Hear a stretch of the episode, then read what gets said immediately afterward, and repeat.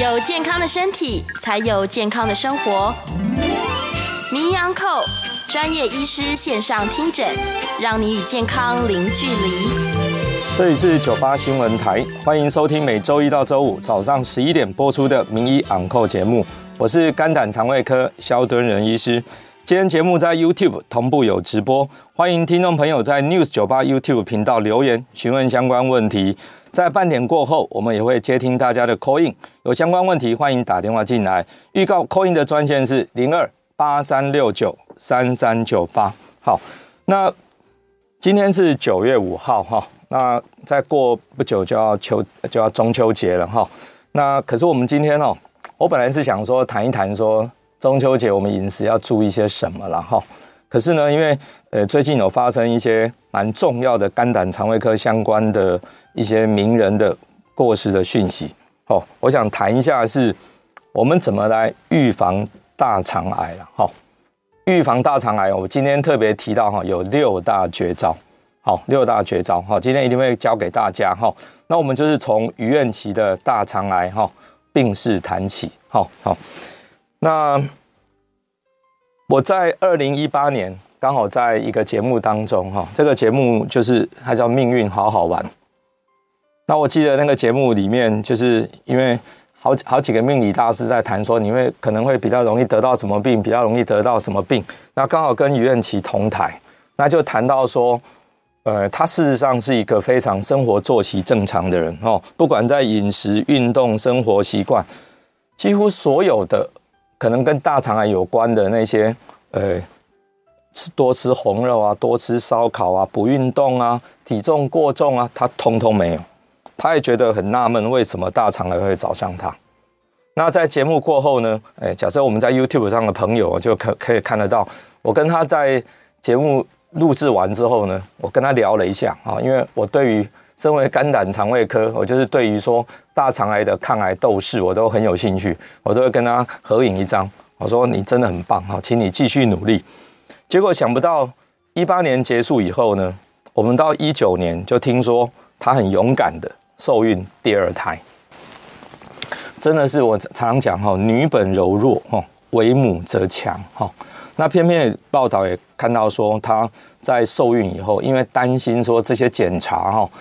因为其实上大肠癌即使开完刀化疗之后，我们为了怕说会有复发的情形，都要做一些检查。可是这些检查呢，不管是要用到麻醉药或者是放射线，都怕伤到胎儿，所以愿琪呢可能就因为这样，就是不愿意做检查。好，结果等到生产完，就听到说癌细胞转移到肺部跟肝肝哈肝脏，那必须要开刀加上化疗。很可惜，就到今年的八月二十一号，其实有没有几天之前哈，一两个礼拜之前就过世了。那听到这样的消息，真的是很难过哈。只不过他过世的时候只有三十九岁，只有三十九岁。那当然，报章杂志上面有非常非常多的相关的报道，在讨论余愿琪三十九岁大肠癌病逝的消息。那我一直在想说，我们可不可以从当中学习到什么？哦，因为这总是我们能够以它为借鉴。假设您可以学到什么的话，或者可以避免好一些特别的事情的发生。希望我们的听众朋友、观众朋友都不要再受到这大肠癌的这种荼毒哈。那我前一阵子就在我自己的脸书上面，我就写下这一段。我说，愿琪可能他以以身哈来告诉大家说，他对大家的启发是什么？我觉得第一件事情是这样。癌症患者假设要怀孕的话，真的建议在治疗后五年没有复发，才要才可以在医师密切追踪下来怀孕，会比较安全。为什么这样说？因为你想想看，我们在肚子里面有一个胎儿，这个胎儿虽然说有一半的基因来自于妈妈，可是终究有一半的遗传基因还是来自于父亲。这个胎儿对母体来说，它就是个异来的、外来的另外一个个体。所以还是会有一些免疫上面必须要去容忍它的状况，为了让这个胎儿能够在身体里面，能够在子宫当中能够顺利的成长，母亲她会去牺牲自己的免疫力，把免疫力下降，来容忍这个胎儿。所以在这种状况之下，假设他原本的这个癌症虽然切除完以后，还有一些游离的游离的癌细胞，这个时候就会被这个免疫系统给放过了。而这个一年的怀孕期间，当你生产完以后，或许这个癌细胞就已经扩大了，到时候呢，就会造成就是癌症复发的情形。那我们一般来说，我们癌症都讲五年存活率，五年没有复发，我们才算说是真正好了。好，所以苑萁呢，显然没有过这个五年哈，没有过这个五年，他大概在在那个前后，他就去受孕了。受孕了又因为坚持说不行，我即使有不舒服，我为了保护胎儿，不要做做检查，结果就把自己呢，可能可以很早期去 detect 啊，去抓到说癌细胞有复发的状况，那他就。结果把小孩生下来，啊，最后还是复发了。好，好，那第二个，我想苑萁可能可以告诉大家的是，大肠癌的初期是没有症状，你不要等到有症状，因为苑萁也是等到他他在好几年前哈，七八年前、八年前，二零一四年嘛，他就是下腹会痛了，哦，会痛了，会拉肚子，这个时候才觉得说不行，有问题要去做检查。可是这个时候通常都已经比较末期一些些了，好，所以是一定要定期做检做筛检的。那现在我们国家的策略呢，是先做粪便潜血的检查，然后潜血有问题，我们再接下去做大肠镜检，等于是我们分两阶段。可是呢，说实在，使用率偏低。我们后面呢会有个数据来跟大家说明哈。好啊，第三个大肠癌的危险因子啊，家族病史，年龄大于五十岁。哦，男性烟酒过量、加工食品、肥胖症、息肉病史、哦，大肠发慢性发炎的疾病，好，那当然这些我刚刚讲这一些危险因子对于院企来说，它都没有。那当然是科学界、医学界拼命的去找各种的危险因子，可是有些人就是我的体质就是这样，好，有些人就是体质如此，那他就是很容易。啊，从易产生这个癌症。例如说，过去有一种呃抗癌的基因，就是说 P 五三基因，只要它产生突变的话，那它就非常容易会得到癌症。这当然是没有去做一些基因的分析啦，但是我们总是不希望说，哎，这些遗憾的事情发生。所以以大肠癌来说，建议大家哈，一定啊要定期的做检查啊，特别是五十岁以上。好。那当然，我们是祝愿其在另外一个世界里不要再有病痛，然后永远健康快乐哈。我想，呃，我们现在在不管是在广播前面或电视呃 YouTube 前面的我们的观众朋友、听众朋友哈，很多大部分还是都没有接受过开刀跟化疗的经验。那个真的是相当的辛苦哈，相当的辛苦。好，真的身体健康是最重要的哈，是最重要的哈。真的祝苑萁在另外一个世界不要再有病痛，永远健康快乐。好，好。那讲完苑萁的故事呢，我们接下来看哈，再看名人罹患大肠癌的一个列表哈。那我过去好几次演讲就一直在列这个表，我们在昨天再把它复习一下哈。我们看。杨德昌哈，这个杨导演哈，他被诊断的时候是第二期。他说两千年被诊断，二零零七年病逝，得年五十九岁。杨烈呢，他是拉肚子，一直哈，他体重降了十六公斤，一开始还以为是痔疮，结果二零零五年被发现，哎，马上开刀治疗，这是真的是治愈了哈。到现在经过十七年哈，前一阵还听我们这歌王在唱歌啊，精气神都不错哈。那李国修这个。诶，表演天王哈，一诊断就是第三期。他说早些年有一些息肉，可是没有好好处理。他不知道原来息肉可能就是大肠癌的癌前病变，没有好好追踪哈。所以二零一零年发现大肠癌，一三年过世，得年五十八岁。那我们我们法医学的博士哈，杨日松哈。杨神探哈，他二零一零年诊断，二零一一年病逝，得年八十四哈，这个算是呃比较高寿哈，比较高寿。但是在报章杂志上，对于他的一些之前的症状就没有很多的描述哈。那我们的喜剧天王这个康丁一诊断是第四期哈，身体不舒服才做检查，二零一一年诊断，二零一一年就过世了哈。我们贺一航先生哈，这也是我也是在一个节目当中跟他同台，他是说他开完刀了，可是他绝对不做化疗。我说你这个第三期不做化疗，他说买了买了卖走啊，结果那个过两年就过世哈，一九年病逝，得年六十四。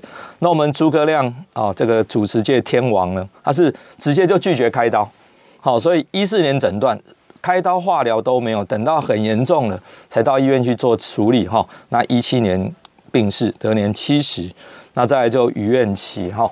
所以大概非常多非常多的名人，事实上都会因为这个疾病来过世哈。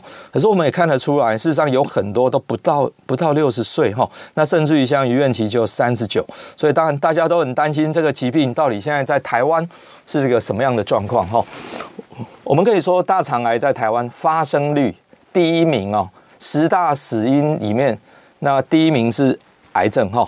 第一名是癌症，从哪一年开始？从民国七十一年开始，七十一年一直到一百一十年，都是癌症，都是第一名。这个时间呢，跨度经过了大概三十九年。我为什么记得这么清楚？因为民国七十一年是我大学入学那一年。那一年入学的时候，我们进医学系，老师就跟我们讲，台湾的疾病已经改变了，从那些什么呃疟疾啊、感染的疾病呢，已经变成慢性病。所以从七十一年开始，癌症变第一名，到现在还是第一名。而要特别提今天讲的大肠癌哦，大肠癌是在我们在。假设 YouTube 上的朋友就看得出来，在右侧有讲去年的十大癌症，十大癌症的第一名死亡了哈，死亡第一名是肺癌，第二名是肝癌，第三名就是大肠癌。那这个大肠癌从什么时候开始变成是我讲发生率是第一名哈，已经十五年了，癌症的发生率第一名哈是大肠癌，到现在第十五年。好，因为我们的我们卫福部呢。在每一年的六七月都会公布前一年的十大死因跟十大癌症。那大肠癌发生率第一名已经十五年，死亡率也一直都维持在第三名。所以从这个数据可以看得出来，发生率是第一名，死亡率是第三名，表示哦，说实在，大肠癌不是一个恶性度这么高，你只要可以早期诊断的话，事实上都可以治疗的。好，最怕就是说你等到。有症状才处理，那通常都比较比较晚期的，那就来不及了哈。所以，呃，我在这张幻灯片上面哈，左下角有一个照相的照相的一个符号，意思是说，我们 YouTube 上的朋友，你只要想要留下什么的话，这一张你可以留下来。好，我觉得这个是蛮重要的哈。好，那在肠癌有年轻化的状况哈，呃，我台湾哈就是亚洲的肠癌好发的年龄比欧美大概年轻五到十岁。好，那像各位图上看到这张大肠癌的这个照片哦，事实上这是我在桃园的一个病人，这个病人只有三十六岁，那他因为结血便，结血便一开始也是被当成痔疮处理，好，那他工厂当中厂务跟他说啊，血便痔疮啦，你这么年轻，就给他一些痔疮药膏擦一擦，结果呢，没有多久一直没有好，就来做大肠镜，一看进去哇。肛门口一进去没有没有十公分，这个癌症细胞就已经这整个布满了这个旁边哈，整个快一周通通是癌细胞了。那最后转外科还是很可惜，已经整个腹腔通通是癌细胞，最后没有办法开刀关起来。好，大概这没有多久就过世哈，没有多久就过世。那这个也是很年轻，所以刚刚讲说年轻化哈。那在大肠癌的分期，事实上大肠癌我们分成零期、一期、二期、三期、四期。那零期事实上只在黏膜，那到一期是到肌肉层，第二期到浆膜，第三期到淋巴转移了，第四期就转整个转出去了。那这个死亡率哦，零一二三四期它的五年的能够存活率哈，九十八十七十六十，到第四期五年只剩下十趴的存活率。所以越早诊断，事实上你可有存活的时间会越长。好，这个是。在统计上面很清楚知道的，所以越早诊断越好。哈，可是呢，偏偏我们看到是说，有四分之一的大肠癌发现的时候已经是末期了。哦，他为什么？因为都等到有症状才去处理嘛。那当然，这个趋势已经有慢慢的逆转回来，慢慢的逆转回来。为什么逆转回来？因为我们国家开始推动。哦。四十五岁，哈，是五十岁到七十五岁这个范围之内，哈，五十岁到七十五岁这个范围内，每两年可以做一次的粪便潜血的检查。那因为开始有做潜血检查，你等于没有症状就会做筛检，那这个时候就可以把大肠癌诊断的级别，哈，从第三、第四期往前挪。我们甚至于讲零期的大肠癌可以不用开刀，肠胃科医师在内视镜底下帮你把黏膜切下来。那就可以把癌症治疗好，但是只有零期可以哈。到第一期，因为已经伤到比较下面了，就没有办法用内视镜来处理了哈。所以这个五十岁以上务必哈，一定要接受一次的这个这个呃大肠镜的检查，很重要哈。好，那有人说等到有症状，那大肠癌到底是什么症状啊？其实跟各位讲哦，很重要的一件事情是。大肠癌的初期是没有症状，就是没有症状啊。等到有症状都是比较严重了，所以才说为什么要做筛检。假设一个一个问题呢，初期就有症状，那有症状再来处理就好啊。问题是大肠癌初期真的没有症状，那所以没有症状怎么办呢？好，我们就要做刚刚讲的粪便潜血检查。好，粪便潜血检查，像我最近一个呃，我们家小朋友的同同学哈，他才二十四岁。那因为去做体检的时候，发觉说粪便有潜血，哦，他本来这两天就要出国去读书，可是看到这潜血，他就赶快把机票往后延，因为一定要做完检查，做完检查没有问题才才好安心出国，否则到国外去，万一症状起来，在国外要处理真的是不容易啊，哈，不容易。好，那大肠的症状，我们看这个图哈，有人讲说血便，哦，血便当然有很多时候是痔疮了，可是万一不是呢？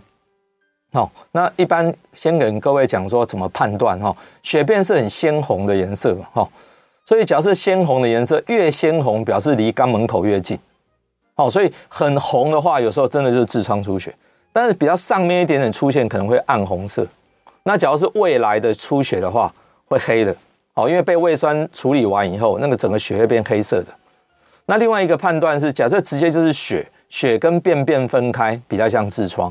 假设是癌症来的话，血跟便便比较会是混在一起，所以这大概了解一下。那假如产生贫血，当然要小心，肚子不舒服，还有排便习惯改变。好，排便习惯改变，就是原本便秘变拉肚子，原本拉肚子变便秘，或者便便变得很细，这些都是症状哈。或者说有便意感，可是就是没有办法排空。好啊，这些是有症状，而大部分还是没有症状的。好，那这张大肠癌的病因这一张。幻灯片哦，我大概在右下角又选一个要照相哈，因为这个就是我们有升结肠、横结肠、降结肠。一般来讲，发生率哈，发生大肠癌的比例就三十 percent、十 percent 跟六十 percent 啊。因为到了降结肠的时候，粪便已经大概已经水分吸收的差不多，慢慢的变成固体状了。那这个时候，假设排便不好的话，就可能比较多毒素会被大肠再回收，这个就就很容易产生大肠癌哈。所以，假设家族遗传。哦，你有病史，哪些病史？克隆氏症，哦，溃疡性结肠炎，或有大肠息肉，有这三个病史，一定要很小心。固定时间就要做大肠镜。那年龄呢，在五十岁以上，哈，因为五十岁以上的大肠癌还是占了百分之九十，哦，呃，大概百分之九十，所以五十岁以上才一定要做一次肠镜，哈啊，体重比较重的人，还有运动比较少的人，那饮食习惯的话，就是吃红肉、吃烧烤、吃腌制品。低纤维的食物，这些都是危险哈。那有一个是比较争议大的，是说排便便秘会不会比较容易得到大肠癌？国际上有很多研究，大概没有一致性。可是我看到比较大的研究，大概是这样讲哈：便秘的人得到大肠癌的风险，大概是没有便秘人的两倍。好，这个是在欧洲的这个癌症杂志上，二零零四年哈，还有美国的这个流行病学杂志一九九八年，大概就是看到一样的这样的状况哈。好，那刚刚讲到说这个免费的大肠癌筛检，好，我们既然了解说大肠癌初期没症状，可是偏偏我们国家现在推出了这个很好哈，五十岁到七十四岁每两年可以做一次免费的粪便检查，可是偏偏哦大家都嫌麻烦，我们在诊所要拜托说符合的民众做做这个粪便潜血哦，真的要用拜托的。哦，有时候我们跟国健署的长官反映说，哦，邀约成本真的很高，因为要废掉非常多的护理人员的人力来来来拜托民众在做粪便潜血，哈，那利用率真的不到五分之一了，哈。好，那另外是检查出来只要粪便潜血阳性，一定要做大肠镜，可是偏偏哦，还是有三分之一阳性的人不做。但是我跟各位报告哈，粪便潜血阳性的人做大肠镜检查，最后的结果哈。百分之五是大肠癌，另外百分之五十是息肉，息肉当然就会处理掉啊，啊，剩下的呢都是痔疮，好，大概约略的分布是这样，所以不要挂波鼠白哈，有粪便潜血阳性一定要做检查，还蛮重要的哈。那谁需要做大肠镜呢？好，粪便潜血一定要做好。可是你只要排便习惯改变，或者结血便，或者有黏液便，体重减轻，有贫血，就不要再做粪便潜血了，因为你就是有问题嘛，哈。粪便潜血检查是留给我没有症状的人。我觉得我我好好的，我只是做体检，那个时候是做粪便潜血。假设你有症状，就另当别论；有问题就直接做。好，那一般来讲，从来没有做过。我说五十岁做一次大肠镜检。那假设你有家族病史的话，四十岁可能就要做一次了，哈，就要做一次。那现在的大肠镜的检查，说实在的，方便多了，哈。前一天清肠，那呃很怕痛的话，事实上用无痛的打个针，哦，睡着，其实你醒来的时候就做完了。哦，现在这个这样的处理呢，并不太难。那假如在 YouTube 上的朋友就看得清楚呢，我这图上面呢有示意图，我们在做大肠镜的一个状况。好，还有一个很重要的事情，刚刚讲到说有息肉呢就会处理哈。那个大肠镜大肠癌百分之九十都是由息肉变来的，百分之九十都由息肉变来的，所以有息肉当然要赶快处理掉。那当然这个息肉里面哦。哦，这是我们在切息肉的状况哈。这个大家只要看得到这个 YouTube 上面的图片的话哈，好，那息肉分三种哦，一种呢叫做增生型息肉，一种是腺瘤，再是发炎性，会变成癌症的是腺瘤，我们讲 adenoma。所以假设有腺瘤的话，大概一两年以后一定要再追踪一次。好，当然当场就要切掉，有问题呢就会再再追踪一次，再追踪一次哈，一两年一定要追踪，不可以说没事哈。好，那如何长保安康？好，我们有六点，好，有六点。好，我简单先念过：多吃蔬菜，喝水，喝喝够水，适时补充益生菌，控制体重，勤运动，纾解压力，排便顺，腌制烧烤，红肉少，最后粪便筛检。大肠镜这六件事情都非常的重要哈。那大家可以的话，就把这张拍起来，好，因为这个事实上是我们大概我们的卫生单位特别整理起来说，提醒我们所有的民众说，大概这个是非常重要的，如何来长保安康。好，好，我们待会会再把这一章呢再仔细再再说一遍。好，只不过我们先进一段广广告。好，我们先休息一下，广告回来再接听大家的 call in 电话。好，欢迎回到九八新闻台名医昂扣节目，我是肝胆肠胃科萧敦仁医师。接下来我们开始接听我们听众朋友的 c a l in 电话，我们的 c a l in 号码是零二八三六九三三九八。好，那我想在等待我们这个有 c a l in 的电话的时候哈，我们先来看一下这个哈，如何长保安康哈。我先讲一下，这多吃蔬果，喝够水哈。事实上，这个在告诉大家说，这个不要让自己便秘哈。青菜水果够，纤维才会够，然后水分也要够。然后第二点说，适时补充益生菌，因为各位知道哈，我们粪便最标准的粪便不是是像香蕉状吗？那香蕉状的便便水分哈，大概占了百分之八十，百分之八十的水分，所以水喝够很重要。你只要喝的水不够，大肠。就会做一件事情，把水分吸干，因为这是它的任它的任务，它会把水分吸干，所以就会变得不好上，因为吸干以后便便就会变太硬了哈。所以蔬果够哦，水要够，然后再益生菌哦。因为刚刚讲正常的便便八成水，百分之十是什么？是纤维，另外百分之十是细菌，所以是八一一哈。水分八，一层纤维，一层细菌。那这个细菌的好坏？好，跟纤维的够不够，就会影响到好我们整体的这个呃便便的一个形态哈。所以，所以我们补充足够的蔬菜水果、足够的水、足够的益生菌是非常重要的哈。好，来，我们先来接听高先生的电话。高先生，哎，医生你好，是你好，再请教一下哦，是政府提供那个粪便检查，哎，为什么只做到七十岁？我现在八十岁，我就不不必检查吗？哦，好，我我我想八十岁就不会得了。哦，不不不，哎，事实上高龄还蛮容易得的。那我我们是有跟国健署建议啦，说事实上应该要往上再延伸。好，那我是觉得说高先生，假设说你有症状的话，好，或者说你现在没有症状，可是你对保健还是非常的重视，那我想就是赶紧来做一个粪便潜血的检查啊。那个那个粪便潜潜潜血的检查很便宜啦，大概两三百块而已哈。但是就是说，因为我们在收集粪便的时候有一些小技巧。我们的护理师就会跟大家讲说怎么取哈，那事实上就是说在马桶你坐的比较前面，不要把便便掉在那个水里面，然后再拿一个小汤匙哈，都会附在里面，挖一点点起来哈，像花生大小，然后摆在盒子里面密封起来。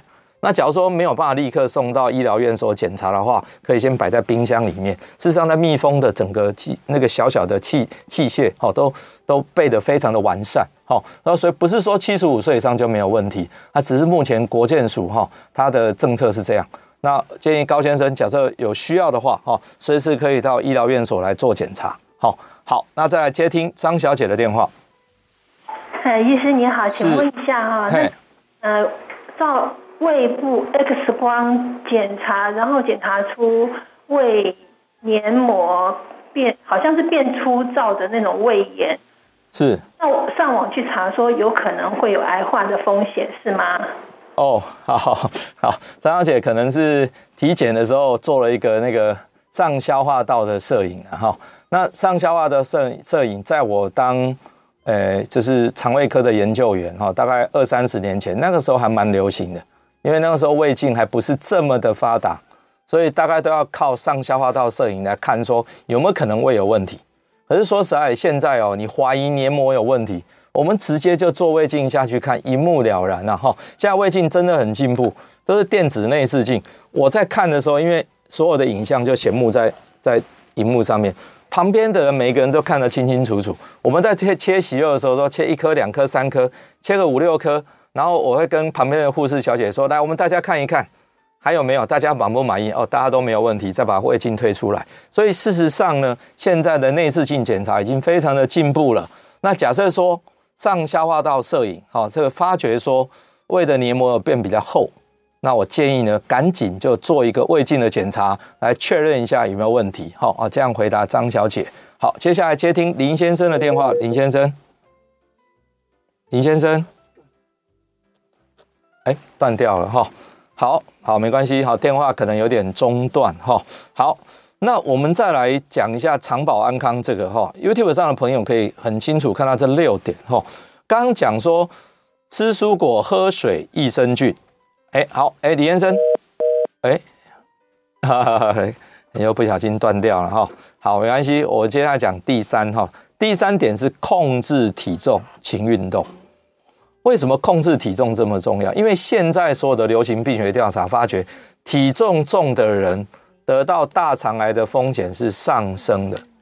哦，因为我们现在知道，癌症事实上也是一种慢性发炎的累积，这点很重要哦。过去大家不觉得是，可是现在很清楚，所有的调查就跟你讲，肥胖本身就是十三种癌症的危险因子，其中就包括大肠癌。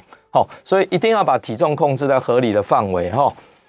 好，那我们现在接听徐小姐的电话。徐小姐，啊，医生您好，是我哈，我现在六十五岁，我从十八岁就得了嗯免疫系统的北泻的疾病，类似慢性狼疮。我我从有记忆以来就常常拉肚子，那那我最近就是拉到水泻，一一我差不多一个月最少十五天是。是拉肚子，那最近这两个礼拜是水泻。我想请问你刚刚说流粪便，那我都水我怎么怎么流？而且呃呃，我有看我的免疫，因为我长长期固定看免疫科医师，免疫科医师说呃，因为我们像我我我还弄成失明了，呃，然后我常常关节痛，关节也换了人工髋关节，哦哦，两个屁股一个一是换两边，一个换换一边。那我我是蛮严重的啦，因为那。那我我现在这个拉肚子对我来说蛮痛苦的，嗯、那我可以吃止泻药吗？还是就是我我有做过肠镜？什么时候做的？多久以前做的？四年前。哦，嗯，OK。那个时候他有看，他有夹息肉，也都说没有，也没有，也没有什么都没有。哦，当时有切掉一些息肉是吗？对。哦，好，好，呃，徐小姐，呃，比较容易紧张一点然后个性比较急一点，会吗？对，好，OK，好，我我来试着回答徐小姐的问题哈，因为我为什么一开始就问说徐小姐个性是不是比较急呢？事实上，这个是我们在诊断大肠疾病的时候，我们在跟病人见面，就是在诊间开始谈话的时候，我们就会去察觉的一些，呃，我们讲望闻问切嘛，哈，我们会先了解说这个病人的个性是怎么样。那事实上有一种疾病叫做大肠急躁症，大肠急躁症绝对会跟一个人是不是容易紧张会有关系。那徐小姐刚刚在讲话的语速，语速是比较快的。我们常常从语速大概就可以知道说一个人的个性大概是如何。那再来是，呃，徐小姐刚刚提到说，她一个月三十天当中，大概有十五天是拉肚子。然后再来是，她几年前做过肠镜，并没有什么坏东西，可能有几颗息肉切掉了。那当然，徐小姐一定会忘记啊，说当初息肉切下来，我刚刚讲。肠胃科医师在做完息肉切除以后，一定会送病理科，病理科会最后有一个报告，你是腺瘤，你是增生型还是发炎型？假设是腺瘤的话，已经四年了，一定要再做一次，一定要再做一次。特别是假设最近的排便习惯有改变的话，一定要再做一次肠镜检查哦，不要嫌麻烦。就算说现在还有小的息肉，顺便再把它切掉。啊，当然，我认为徐小姐的这个腹泻的问题哦，在这个秋天哈，因为这个时候是大肠急躁症，也是很容易发作的时间点，哦，所以这个时候用一点止泻药是必要的。那除了止泻药之外呢，我也建议徐小姐呢，可以要加一点自律神经的调节剂。那另外第三个呢，就是用一些药让肠子的蠕动慢一些，因为大肠急躁症的特色就是一年当中总是有。大概超过四分之一的时间是会拉肚子的，可是虽然一直拉，可是呢体重都不会降，好啊，因为呃出问题的大肠急躁症出问题的地方是在大肠，可是我们人体吸收营养的地方是在小肠，小肠是没问题的，所以体重不会降，啊，只是说一直腹泻让人觉得很困扰。啊，有时候去看个电影、听场音乐会，中间也要跑出去，事实上就造成很大的困扰，好，所以。必要的话，要用我刚刚讲的那三种药物，好，这样应该会对你有帮助。只不过还是强烈建议徐小姐先去做一个大肠镜检查，已经已经四年了哈。好，那接下来接听林先生的电话，林先生，哎，那个薛院长你好，是，你好，我就针对几个重要的问题跟您请教。是是，第一个，您刚说的这个粪便潜血检查，是疑惑是说哈，如果是长在右侧大肠，我们医生称它叫做。Silent killer 就是右侧大肠的肿瘤，其实它也不会对大便的便状或者是习惯造成太大的改变。对，那就粪便潜血的这个观点来看，它能不能够侦测到呃右侧大肠长肿瘤所发出来的这个讯号？是我第一个问题哈。第二个问题是，好，就于愿琪这个个案哈，我们利用他的例子来做一个。更深入的探讨就是说，是如果她在怀孕期间很多的检查不能做，可是她如果可以耐得了那个不舒服，我在怀孕的期间可以做大肠镜吗？因为我知道子宫的后面是直肠嘛，当我的子宫随着怀孕变大的时候，它会不会对大肠镜的检查造成一定的难度？然后第三个问题是说，哈，嗯，这个。我们有一些慢性病的患者都有在服用这个抗凝血的药剂哈。那抗凝血药在要做肠镜的前一个礼拜，就您专业的立场而言，需不需要停药？以上跟您请教。好，我在家收听，谢谢。好，谢谢。好好，李先生，这个很专业的问题哈。好，那个粪便潜血可不可以侦测到右侧，就是升结肠那边的出血状况？当然可以。所有整个肠胃道。只要有出血，只要是人的红血球就会被侦测到，啊，所以粪便查的潜血呢，是整个肠道只要有地方出血就会测得到，当然也包括升结肠，好，所以呃没有错，右侧的升结肠通常比较没有初期没有症状，不像说在左侧就是已经到快要出肛门了。那个因为会因为肿瘤的关系，哦，让便便的形状改变。可是升结肠，因为从小肠过来的粪便残渣，它还是稀稀的，所以它不会有阻塞的状况。可是呢，假设这个肿瘤轻微一点点渗血，我们就可以在粪便潜血找到它。好，所以右侧的早期的肠癌本来就是靠粪便潜血来侦测的。好，所以这是可以的。只要你看到粪便潜血阳性，就赶快做大肠镜。好，再来第二个。问到说，愿琪在怀孕期间，假设说她做大肠镜可以吗？不要麻醉，对小孩没有影响，当然可以做。那当然子宫比较膨大以后，确实会影响到肠道哈，会影响到肠道哈。好，那再来是呃抗凝血剂在呃在做检查的时候是需要稍微停一下哈。好，那我想先这样回答林先生，那我们先休息一下哈。那广告回来再继续接听大家的 call in，call in 专线是零二八三六九三三九八。好，欢迎回到九八新闻台名医昂扣节目，我是肝胆肠胃科萧敦仁医师。那接下来继续接听我们听众朋友的扣印电话扣印专线是零二八三六九三三九八。好，那我想刚刚那个李先生最后问那个问题哈，我们做大肠镜或胃镜之前，通常会希望哈，先把抗凝血剂先停个几天呐哈啊，过去讲三到七天。那我们当然看状况哈，有些疾病的关系，他那个。就说很厉害的心律不整哦，心房颤动，有时候真的怕那个药一停了会出问题，所以有时候会说那先不停，我们在切的时候小心，或者说用比较多的止血剂是可以的。但是我想那个就是个别状况，因为总是要顾虑到病人的最大福祉，好，所以究竟要不要停，就是跟做的医师跟帮你做的肠胃科医师做一个比较深入的探讨，哦，这样来来来执行会比较好哈。好，我们接下来接听陈先生的电话。陈先生，哎，医生您好，是，请教哈，假如像有胃炎、食道炎或是功能性消化不良，跟便秘有直接的关系吗？关联性是不是大？哦，OK，好。还有那个消化酵素会造成胃的负担吗？哦，好，消化酵素哈，好，对。好，陈先生的问题哈，第一个是说他胃炎哈，那个食道炎还有功能性消化不良症，这些跟便秘有没有关系？我这样说，他们两个没有直接关系，可是他们两个都跟自律神经不稳定有关系。事实上，这两个陈先生刚提的这两个胃跟大肠哈，这两个都是被自律神经控制的。那所谓的功能性消化不良症哈，那或者说大肠急躁症，或大肠急躁症里面就包含便秘嘛。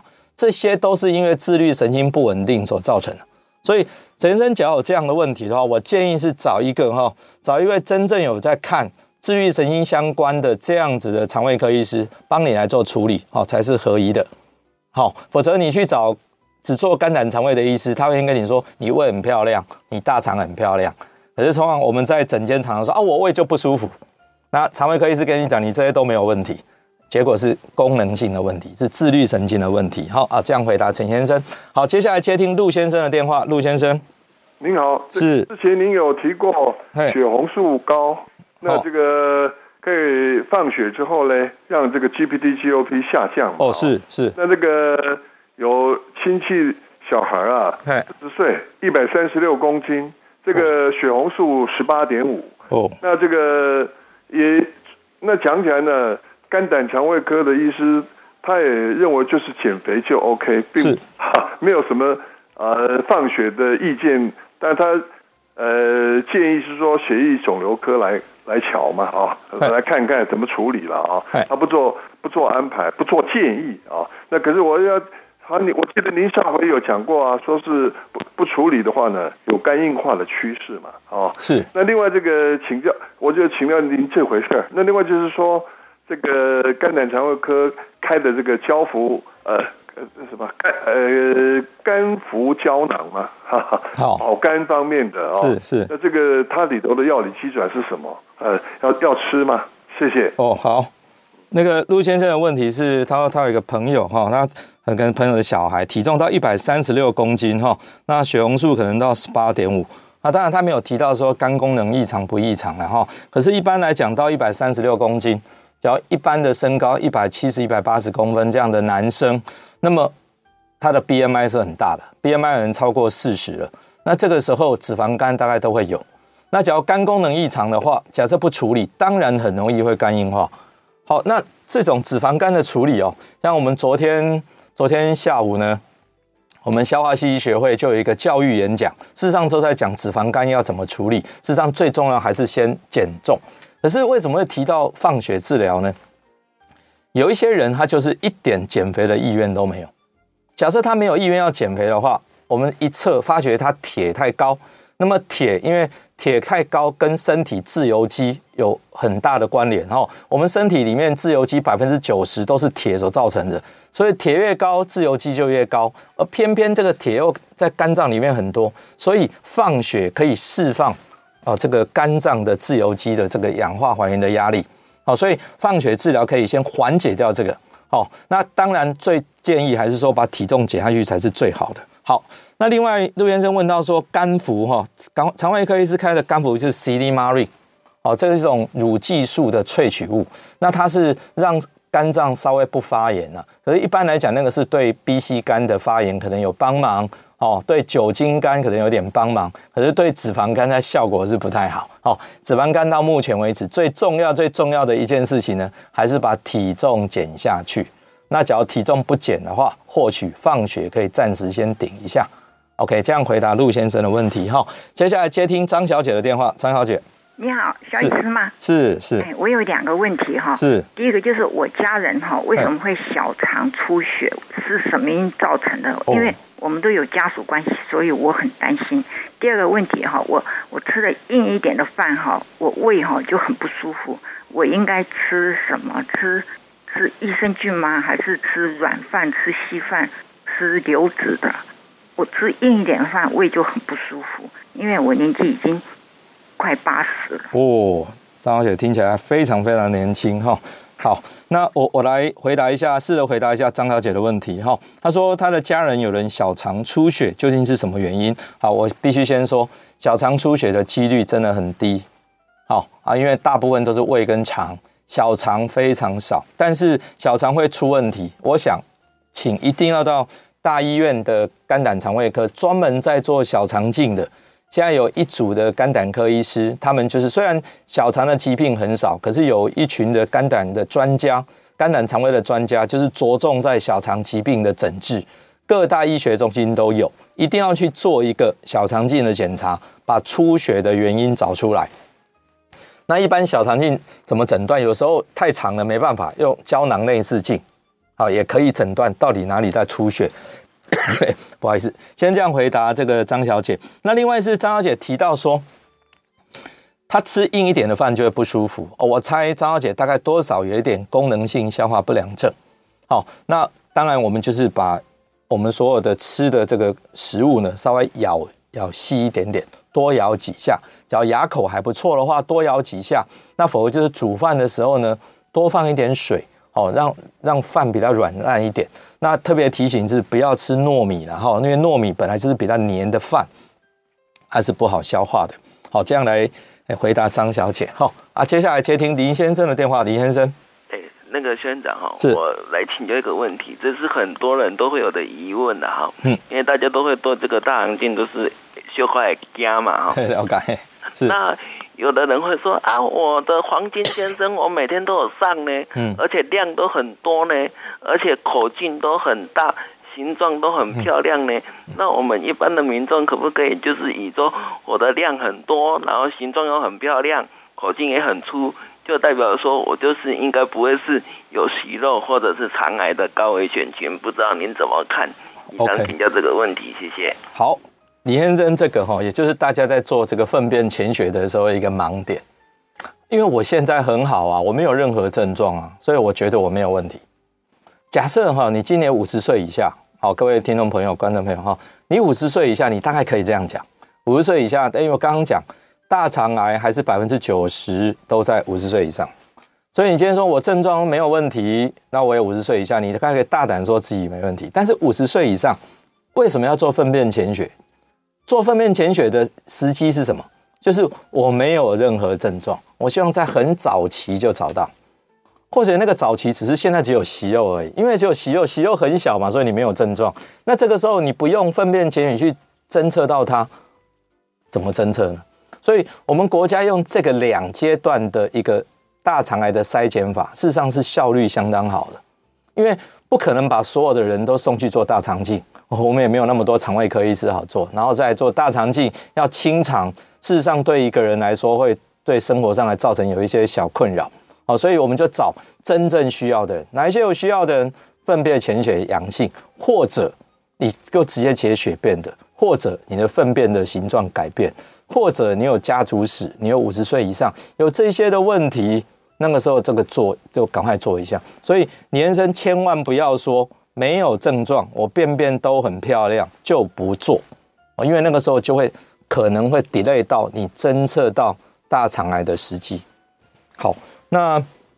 我想回答的这些问题哈，我们最后哈，我还是回到这一章如何长保安康哈。我花两分钟的时间，我们有六大点，好，六大点，多吃蔬果，喝够水，适时补充益生菌，这三件事情呢，是让每个人的便便都很顺畅。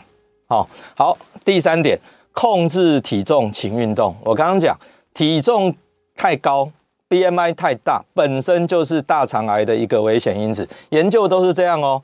大家可能还以为说哦，肥胖不会造成肠癌，不会的，肥胖跟十三种癌症有关系。第四个，好，疏解压力，排便顺。好啊，事实上这个也是跟排便有关系。你压力太大的时候，便便不会太顺。好，那第五点呢？腌制、烧烤、红肉少哦，这些都是大肠癌的致癌因子。哦，腌制、烧烤、红肉，当然包括我们现在中秋节可能要烤肉啊，明火的那个，只要烤焦的，里面有很多的致癌物，大家一定要减少它。好，然后最后一点就是粪便筛检大肠镜。好，刚刚看李先生才来问，粪便筛检真的要做？哦，这个没有症状才是做做粪便筛检，有症状就直接做大肠镜了。好，所以这是我们长保安康的六大点。哈，真的非常非常的重要。哈。卖挂无数白，时间搞个经做检查哈，高早会哈，五十岁到七十四岁这当中两年做一次。好，今天趁这个节目的时候跟大家讲一下大肠癌的重点哈。那我们今天节目就进行到这里啊，我是萧敦仁医师，也非常谢谢大家今天的收听，再见。